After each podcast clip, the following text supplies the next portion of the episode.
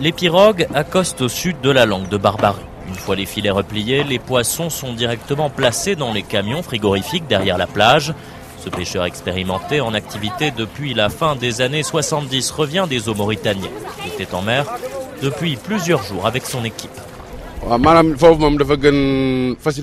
On a davantage d'espoir de pêcher les poissons que l'on cherche là-bas. Au large de Saint-Louis, il n'y a quasiment plus rien. Et pourtant, moi, je n'ai toujours pas de licence. La répartition a été mal faite.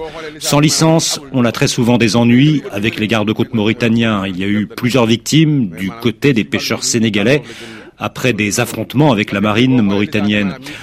Le matériel qu'ils ont détruit s'évalue à des centaines de milliards de francs CFA. Il faut nous aider, nous les habitants de Gendar, à avoir assez de licences de pêche, car c'est une bonne garantie pour faire notre travail.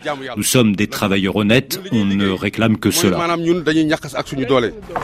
Doudou Fall, pêcheur depuis l'enfance et depuis 25 ans, sourit en regardant les caisses remplies de poissons l'homme dispose d'une licence de pêche.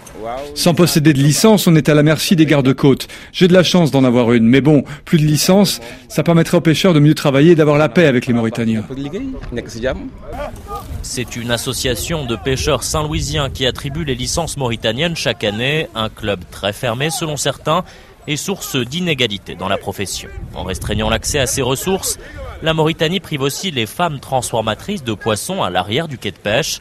Salage, cuisson, fumage, tout est effectué sur place. C'est un produit qui est destiné à l'exportation dans la région au Ghana, au Burkina Faso. Et il y a des espèces qui sont destinées à ce procédé de transformation. Yaram Fall, coordonnatrice du centre de transformation. Quand il n'y a pas de licence, il y a une rupture assez longue. Les femmes ne travaillent pas. Mais dans 5 à 10 ans, où trouvera-t-on du poisson pour transformer? C'est une grande question qui mérite une grande réflexion. Et l'approvisionnement sera tellement difficile et le pouvoir d'achat des transformatrices tellement faible, est-ce qu'on sera en mesure de s'approvisionner pour pouvoir transformer? En février, le Sénégal et la Mauritanie ont signé un texte qui renforce la convention de pêche actuelle entre les deux pays, sans pour autant étendre durablement le nombre de licences. William Delesseux, de retour de Saint-Louis, RFI.